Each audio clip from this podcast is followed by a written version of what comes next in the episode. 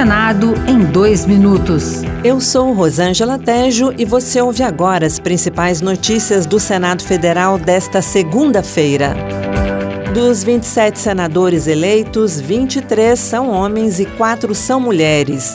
Tereza Cristina, do PP de Mato Grosso do Sul, professora Dorinha, do União Brasil do Tocantins, Tereza Leitão, do PT de Pernambuco, e Damares Alves, do Republicanos do Distrito Federal.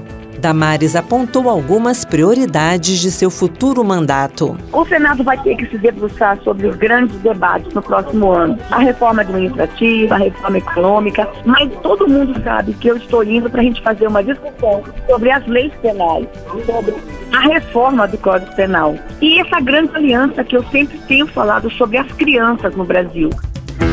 O plenário tem até esta quinta-feira para votar a medida provisória que reabre prazo para adesão ao FUNPRESP, o regime de previdência complementar de servidores públicos.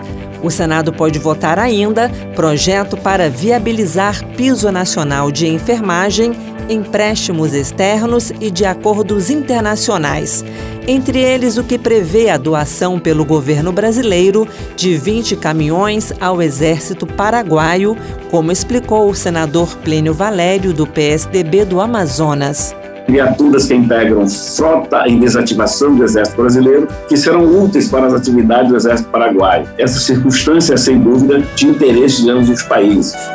Outras notícias sobre o Senado estão disponíveis em senado.leg.br barra rádio.